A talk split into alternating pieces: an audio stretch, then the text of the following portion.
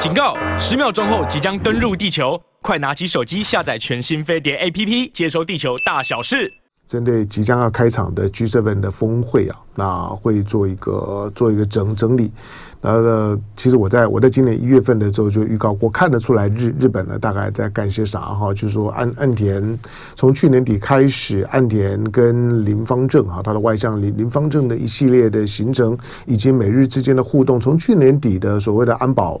呃，这个安保三法的这个修修修法，可以看得出来呢，嗯，岸田呢在。在在做一个大的布局，再重新定位日本，那表示岸田岸田对于他自己要要做一个任期比较长的首相的那个布局是很缜密的，要作为一个日本的自民党的老大的准备呢是很缜密的，那操作的手法呢其其实是气魄是很惊人的哈，就在日本现有的格局之下。那想要摆脱呢安倍的安倍的阴影，那岸田呢要创造呢自己的岸田时代，就在的就在这个礼拜，呃，即将要召开的这 G7 的峰会，今年的 G7 的峰会，那待会儿的九点半我们会花比较长的时间呢去谈，但是今年的 G7 峰会除了 G 七之外，还有另外呢邀请了邀请了八个国家，除了 G 七欧盟。之外，另外邀请了八个国国家，包括了韩国，包括了澳洲，包括了印度，包括了印尼，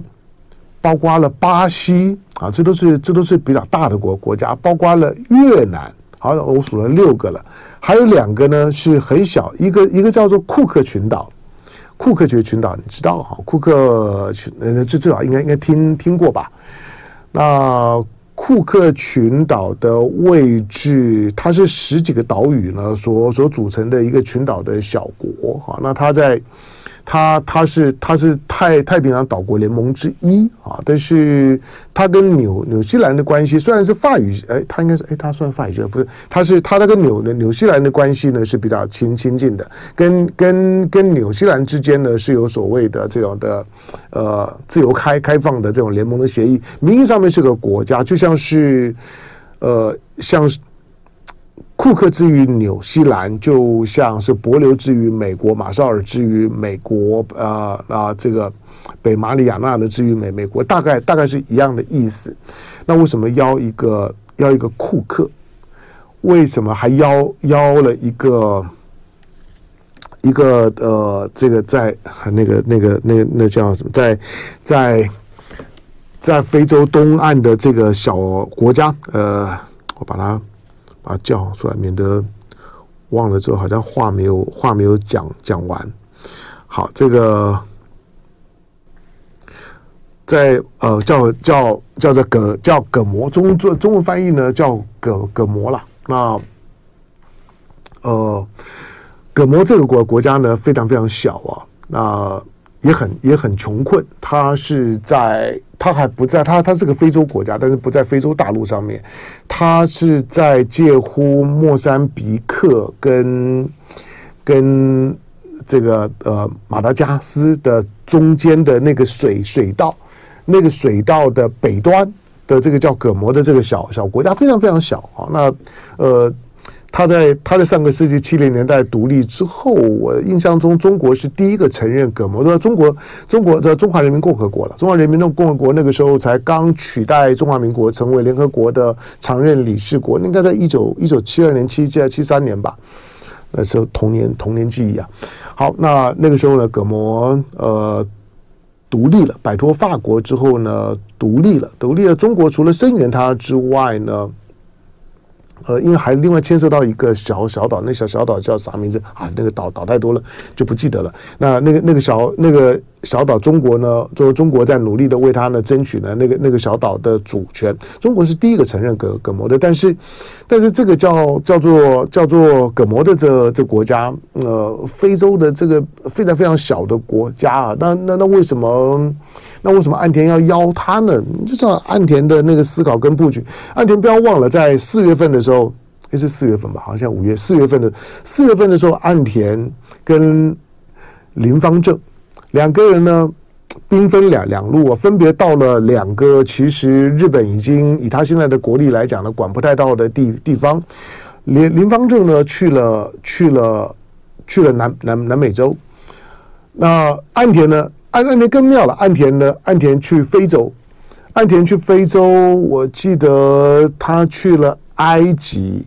然后去了厄立垂亚。啊，这好像还都，我记得他他去了去了四个国家，反反正反正就就就是兵分两两路。那岸田去搞，岸田当然也做了一些对非洲的援助的承诺，基本上那都是他的以 G7 为主架构的布局的一部分。好，但是大家在在在猜说，那拜登会不会来呢？拜登会不会来？今天十五号嘛，我判断他是会会的啦。就是说，岸田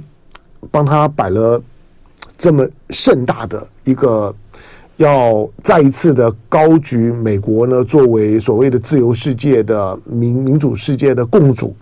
那日本意思就就是说我虚位以待，把宝座呢空在那个地方等你，你不至于不来吧？不至于像之前呢在推呢 T T P P 一样，就是我们都已经准备好了，结果你退群了，说不玩了，不会吧？那这一次的 G7 有意思哈，就一方面呢，美国呢，美国在在在川普、特朗普的时代呢，到处退群，尤其包括了退出了 TPP。那你退出了 T 的 TPP，可是现在呢，又要又要在岸田的这个岸田讲好听点是为美国准备了卫冕者宝座。等美国等拜登来的时候，登上卫冕者宝座，而这个登基的典礼，它基本上面呢，也象征的 G7 的成员国呢，对于拜登呢争取连任的某种的不言可喻的支持。因为对于这些 G7 的成员国来来讲，拜登跟川普。如果要选一个，那当然选拜登啊！我难道去选川普吗？川普是一个到处退退群，每天见到川普的时候呢，都想开骂，要要打架的，当然不可能哈！尤其川普现在更更夸张了，那他们当然宁可这两个，他们一定是宁可呢选拜登呢，不选川普的。好，因此呢，登上卫冕者宝座，表达呢对于对拜登的这个嗯俯俯首贴耳的这个衷心的支支持，大概是这次呢 G7 的重点。那对于其他的国家来讲呢，对于安对岸田来讲啦，对尹锡悦来讲啦，当然各有各的盘盘算了。相对虽然比过去来讲比。川普时代来来讲呢，G7 现在的团结气氛，在这次岸田的岸田的充分布局的情况下面呢，包括了邀了泽伦斯基，泽伦斯基是线上与会啊，去线上参与，所以所以严格讲，一共除了 G7 之外，除了欧盟之外，他一共邀了九个国家，包括了包括啊，呃，大大陆的朋友喜欢念包括，或者在台湾呢，我们都喜欢念包括，包括弧括号括号哈。有有时候两两两两岸之间时间久了之后，有一些读音发音呢是是不太一样，听听久就知道了。好，那呃，还包括了泽伦斯基哈，一边在反攻。你看这泽伦斯基乌克兰呢所挑起的反攻的时间很微妙哈。挑这个在 G7 前的时候，在 G7 开峰会前的时候，然后法国、德国、美国打，快点打，快反攻啊！反攻给我，给我，给我看啊！泽伦斯基呢，却之不恭啊，就开始反攻了。这个反攻呢，也也。不是说假的哈，其实也小有一些的斩获，尤尤其的他的反攻的区域呢，跟上次不一样。上上次上次是对呢哈尔科夫州呢发发动了这个呃奇奇袭式的反攻啊，瞬瞬间呢就就收收复了好几百平方公里的土土地。这次呢是针对在前线呢要去看起来是要像像去像为巴赫穆特呢要解围，那趁着呢俄罗斯。也搞搞不清楚呢，俄罗斯的那个内讧呢，是内讧真的还是内讧内讧假的？因为这件事情可能可能对于普丁来来讲呢，在俄罗斯的威望呢是会有伤害的哈，因为因为在两两军交战的时候呢，但是前线的雇佣兵哈跟正正规军之间呢，看起来互不信任啊，彼此之间的指责的言语，那行诸台面的时候呢，真真假假，虚虚实是实实。但是如果呢，在乌克兰的反攻的过程当中呢，俄罗斯呢，俄罗斯遭遇到了比较明显的挫败，比如昨天呢传出，那在。在这个就是前线的交战交战区的时候呢，有一天之内呢，折损了四架的俄罗斯的军军机，这这这有点奇怪哈。就是理论上面来说，现在俄罗斯仍然是掌握着制空权的哈。那呃，就算是乌克兰的国防部长呢，到了到了北欧走了一趟哈，秀了一下，就是哎，你看他他他从口袋里面拿出一一个一个。像小手帕的。那个小手帕上在上面呢，是是一架的这个战斗机的这个呃设计图，但那个呢，那个那个那个是个纪念品了，但是他放在口袋里面，就说你看你看你看我拿到这这东西了，那拿到最后是什么？就是。当媒体在在问的时候呢，这乌克兰的国防部长呢就嗯就卖卖个关关子，他问他说，你你得到你要的战机了吗？你得到 F 十六了吗？你得到什么了吗？他就不他就不讲话，就放回去了。OK，你猜吧。好，但是战机终究是还没有到位啊。但如果要提要提供乌克兰到战机的这样子一个等级的时候我，那整个的俄乌的战战争的情绪的升升高。他就往另外一个方方向走了。原来过去的一个一个多月，包括了包括了习近平的介入，那通话，以及呢马马克龙所呼吁的就战略自主，包括了包括了呃天天主教教宗呢希望呢能够介入去调停，从人道主义的立场来讲，能够调停呢这场的战争。可是从从周末的情况来呃来看，这个。从习近平莫斯科回来了之后，然后呢，酝酿跟跟泽伦斯基的这样的一个电话，所营造出来的那个乌克兰和平有望的那个有望，看看起来呢，仍然是有很大的困难的。好，不过呢，中中国方面来来讲呢，并没有放放弃哈，所以在俄乌战火延烧的时候呢，那乌克兰总统泽伦斯基呢，在梵蒂冈呢会晤了天主教的教宗呢方济各。双方呢就如何协助冲突的无辜受害者的必要性呢进行讨论。好，但是呢，同时间呢，中国的欧亚事务的特别代表李李辉，李辉呢从今天开始呢要前往乌克兰、波兰、法国、德国跟俄罗斯呢访问。那因为呢。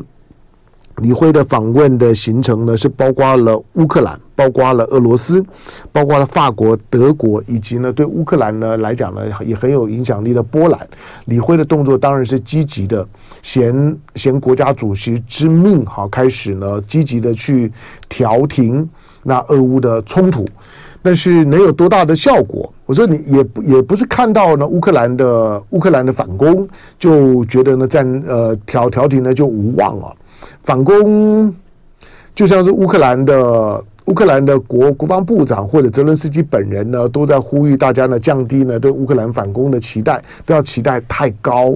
就是不要以为我们会会收收复所有的失土，没有这么的简单。虽然大大家呢呃在 G7 呢开会之前的时候呢，一片喊打喊杀的声音呢，都在戳戳泽伦斯基打打打，你怎么还不打？怎么还不反攻？打打给我们看呢、那乌克兰呢就开始打了，打了之后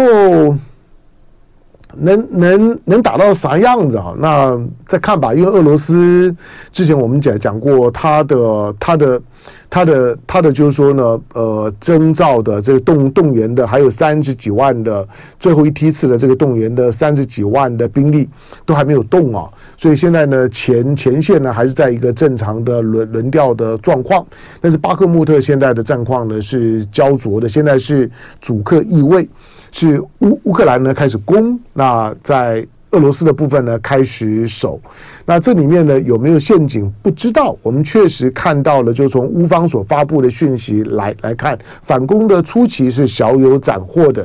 但是对俄罗斯来讲呢，似乎也也准备。如果从绞肉机的角角度来讲，如果是如果这个绞肉机像是像像是的普里戈金，就就就是瓦格纳的这个老大普里戈金讲的。在他所发布的公开信里面所所说的，挑挑这个巴克穆特，然后做绞绞肉机的设计，是他和俄罗斯的军方，包括绍伊古那所共同呢研商出来的战略。就就是呢，准备呢，在巴赫穆呃穆特作为呢整个的顿巴斯地区的一场的决战的绞肉机，就是把你的主力部队呢全部牵制在这个地方。那如果是绞肉机的话呢，那他什么时候绞完？那不知道，就是他他会他会进进退退的。那有的时候呢，进不见得真的真的进，退不见得真的真的退。重要的是说说所谓的绞肉机呢，就是我的目的就是要消耗你的有生战力，就是我不是以攻城略地为主要考量，我的目的呢就是让让你在这地方消耗更多的兵力，死更多人为我的目的。那之前我们讲过说，所有的绞肉机历史上面呢，知名的绞肉机战役，双方的损耗呢都是非常惊人的。二战的时候。德德国在东线战役，在在在苏联的境内呢，在斯大林格勒攻防战的时候呢，为为什么会付出这么惨重的人命的代价？就是呢，打到就人命呢都都不值钱。所有填填进去的这些兵力呢，都很快的短时间之内消耗完，所以呢，所有的所有的男人呢，都准备呢到那个战场上面呢去送死，直到去了之后呢，大概就回不来。他固然从时间之后呢沉淀呢，留下来是一些很悲壮的好莱坞式的电影，可可是那个那个战场的惨烈，你能够想象吗？就就就是周围如果如果我们我们。在我们平常的平常的生命关怀里面，比如你你看到南南部啊，那台南的这个妈妈牵着小小朋友三岁的小孩过马路呢，被孕孕妇开车给撞死了。那大家觉得这三三岁的小女生那非常的值得同同情，大家对道路安全、对交通安全、对人命的重视，大家都都高举。我们我们所受到的训练跟我们的共同的精神追求、价值追求是这个样子。对，这个其实是没有问题的，但是你能够想象，在战场当当中是动不动的，就是每一天呢，每一天大概都是几百条的成年男性的生命，在在那个战场上面，几乎已经没有平民，平民要要不然就就是就撤了，要不然就死了。那个战场当中来讲呢，已经不可能有有平民。最后的轰轰炸，当然俄俄罗斯现在大概也准备准备最后的重火炮，它的这些包括呃郁金香啊等等这种的地球上面最大口口径的火炮呢，大概都已经部署完完成。据说了，在巴克穆特呢，现在也就只剩下。呃，乌克兰所能够掌控的，大概就剩下个二十几栋的建筑物吧。把这建筑物呢都轰平了之后，那大家最后呢就就是也没有地方躲了，那就就就开始呢就开始进行了最后的肉搏的战役了。好，这些战争呢都非常的残酷啊，所以台湾呢在思考这些问题的时候，不要只是光看热闹啊。我说所有的绞绞肉机有一种的战争的形态，天生呢就是绞肉机，叫两栖登陆战。台湾呢如果会面对到战争的话呢，一定是两栖登陆战。两栖登陆战呢不需要设设计，它就是绞肉机。来，进广告，广告回头之后聊。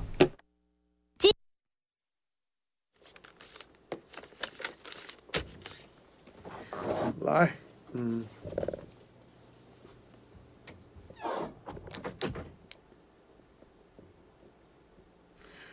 来，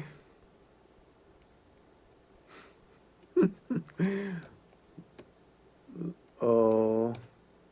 随宋元打不动了再说，调调停就是给个台阶下。对，嗯，WKH，郭台铭是国际级的人物，护国神山张忠谋夫人也出来力力挺。张忠谋的老婆是是郭台铭的，是郭台铭的呃表亲吧？是不是？我的我我记得我记得是，对。然后呃，传统的政政治人物也玩不出这么好好把戏，对啦，就是说呃，因为这个本周本周对于台湾来讲呢，最关注的就是侯郭之战，那不能说战，因为我觉得到目前为止他们的表现呢都不错。侯跟郭，甚至于，但是好像在这侯郭这场的这场的提名征召之争的竞争，其实其实郭郭郭台铭判若两人啊，跟四年前啊，那不可，那其实不不不是不可同同日而语啊，不可同年而语啊。好，八点四十一分三十秒，来，咱们听众朋友来回到飞碟联播网飞碟早早餐，来三三千七百多位的观众呢，在我们的线上。好，有有关于有关于这些呢国际新闻大大事呢，那反正待会儿呢九九点半钟呢再再再聊。来台湾的，他第一个，我的我的 partner，我的学弟，因为他比我小一届，师大附中就比我小一届。因为师大附中大家知道嘛，全全全世界最好的高中，师大附中。好，那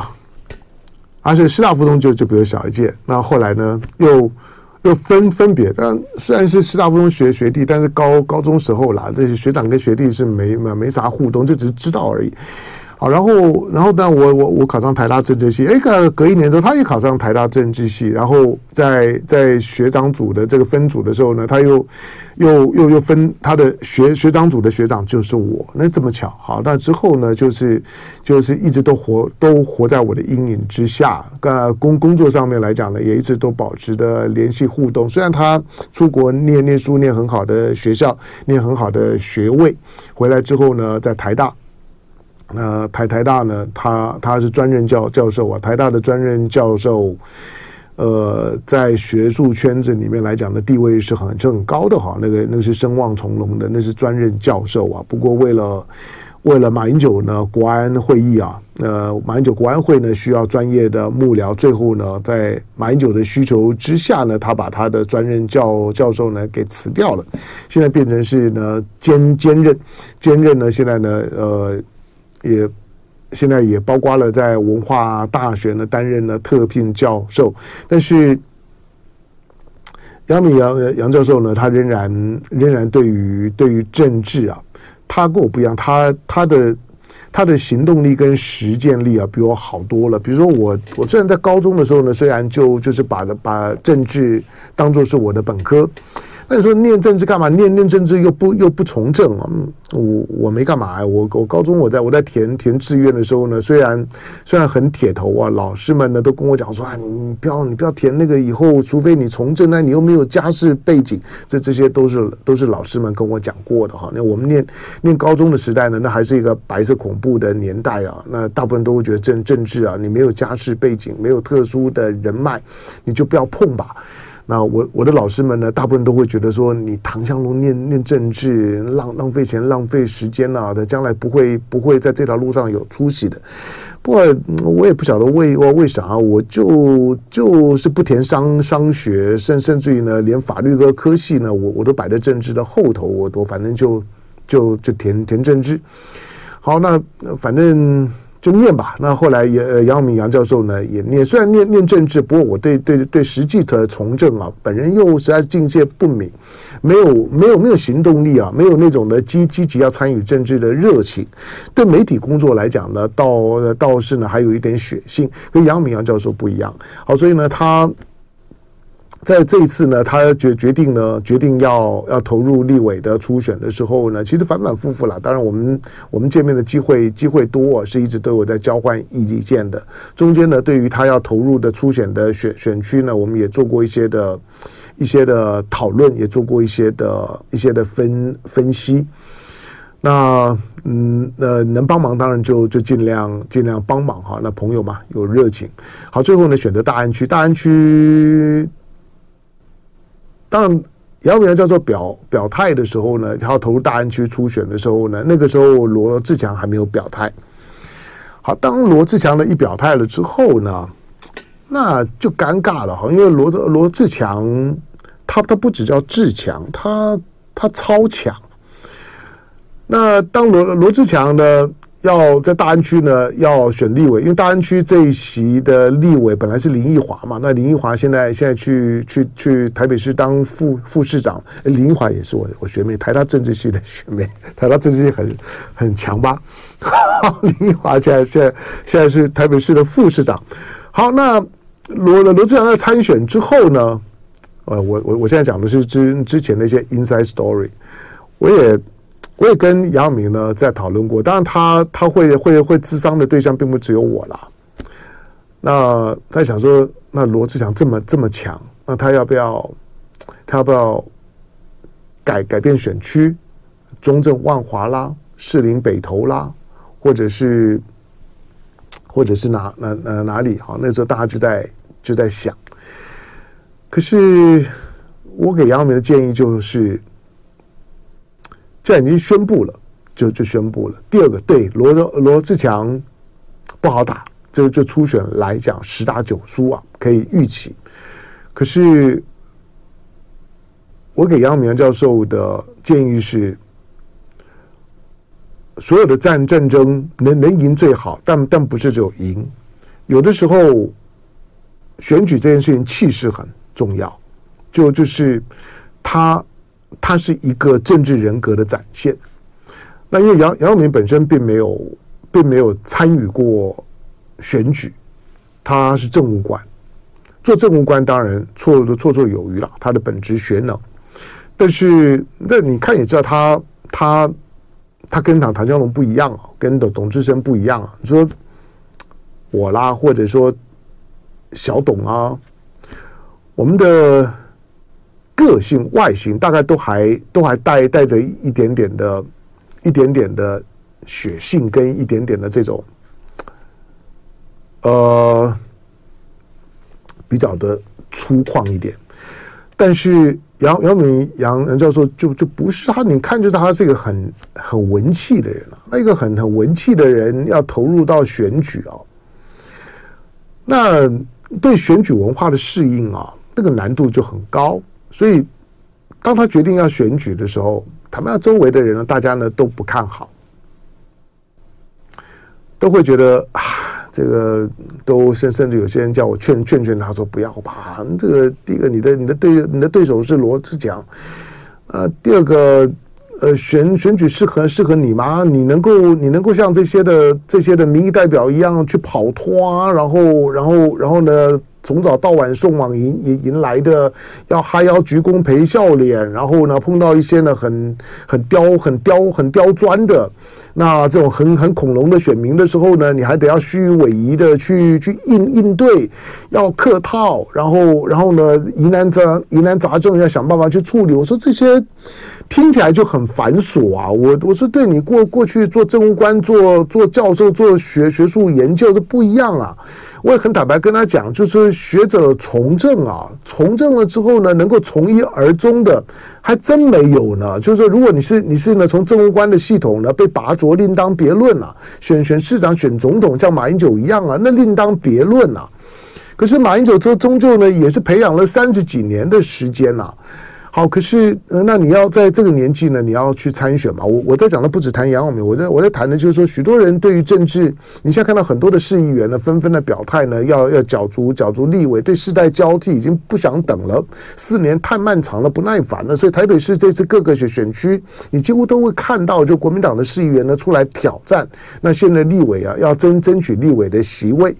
那杨耀明是最特别的一个，他还不像同选区的钟佩君，说钟佩君是市议员啊，他们在市议员里面呢，其实也也也都已经两两任三三任了哈，那就是说有了有了有了市议员的经验，再加上家里面呢，本来就就就都是。父父亲呢，也都是从事呢党务工作。对于对于呢，对对这些呢选举事务来讲呢，那个熟悉度、嗅觉、应对的那些那些态度来来讲，成为成为他们的他们的家庭教育当中的本能的一部分。那杨永明就不是，但是他坚他坚持，好吧，那就那就选吧。呃，最后的选举的结果，我告诉，我我其实还蛮蛮意外的。我蛮意外的就是，虽然他最后。罗志祥百分之四十三点多，杨永明百分之二十五点多，那中中备军百分之三十几。可是杨永明比我预期中好很多。你说他很阳春呐、他既不是在在选选举的这个缸子里面，他也不是现任的市议员，也也不是前任市议员，他啥都不是，他就是我的 partner，他就是个大学教授。那自己投入了之后呢，自己去兜兜自己的资源，兜自己的人脉。我告诉你，就是我我我给他的支支持呢，都是精神上的。但是呢，他所有的这些呢行程，所有的这些的资源，都是他自己去兜的。我跟你说，那其实不容易啊，就是能够放下身身身段了，然后然后真的呢，把把自己的选举当做自己的置业。所以选完了之后。开完票之后，虽然结果不意外，可可是不意外，但是杨永明呢拿到百分之二十五的支这支持度，我看的是有点惊讶。我说哦，那那不容易啊，在这么短的时间之内，你让大安区里面有百分之二十五的选民表态支持杨杨永明，不简单。这百分之二十五很很值得珍惜。然后我一方面呢也跟罗志强呢说恭喜。坦白讲，罗志强第一第一次劝我呢说：“哎，你你你跟杨杨永明讲一讲吧，就说就说就就是劝杨杨永明就就不要投入大安区了，因为那个时候罗志强还没有宣布，但是他已经跟我说他要参选，因为我们两个人呢是在过年的时候呢去。”去越南岘港去旅游的时候，我们不是一起去的。我在节目上面好像没有没有讲过，我和罗罗志强，我们一家，他一家，我们是个别不约而同的到了到了岘港，到了岘港了之后呢，然后出门去玩的时候呢，在一个风景区，在岘港的当地的一个风景区的时候呢，傍晚的时候，那个风景区呢要 close 了。我们要出来的时候，哎，在那出口的地方，哎，那不是罗志强吗？呃，他带他他们一家一家呢，我我我我们一家啊，就在那个地方呢，就聊聊聊起来了。难难得呢，两家人呢碰头，那能够在越南呢不约而同的拍个照，这个呢也很特别。好，那但是我当然就直接问他了，因为那个时候那时候就有传闻，就是说呢，他他可能呢会会在大安区呢会参选，会会缴会。争争取立立委，那我问他了，他就说对他要参选了。他就说那那那我说那那杨永明杨教授要参选啊？那那你知道？他说他当然知道，但是他当然就说啊，他他他知道就是杨杨明参参参选。当然那个时候的罗志强是很有把握，觉得杨永明不会是我的对对手啦。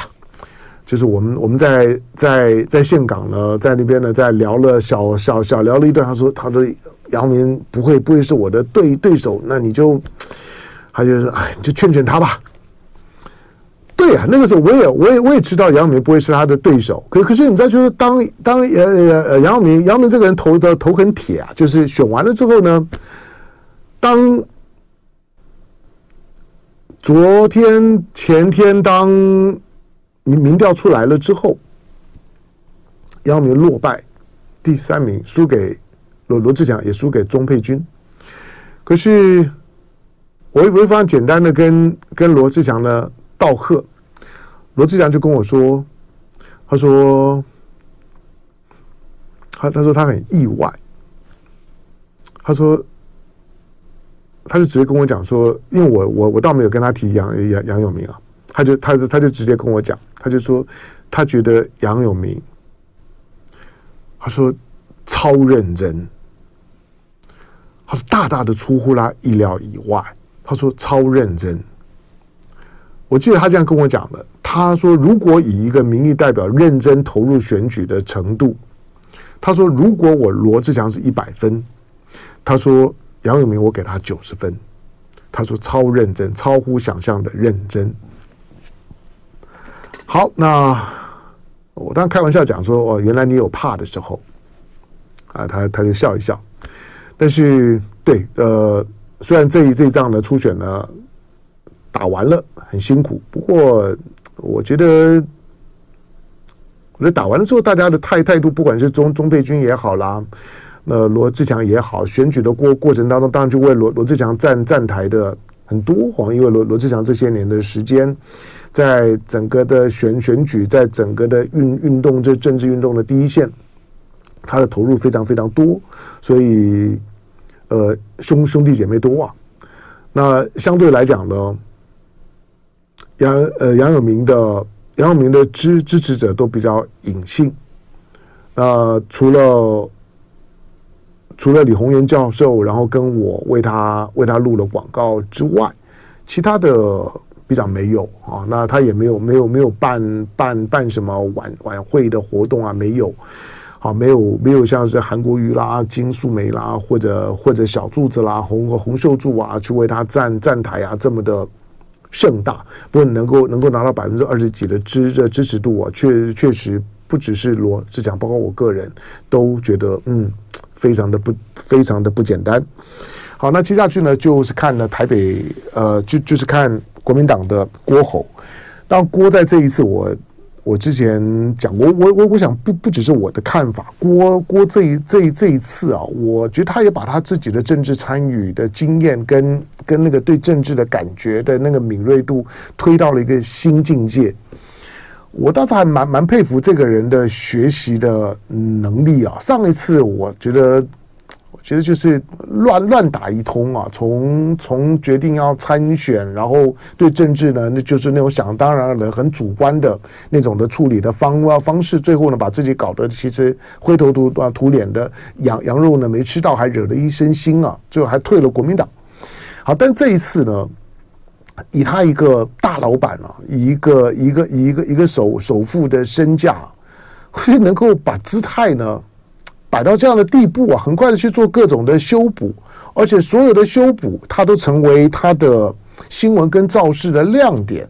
不管是抓议题啊、讲话，或者是在在人的人脉上面的经营，我觉得郭台铭已经做好准备了。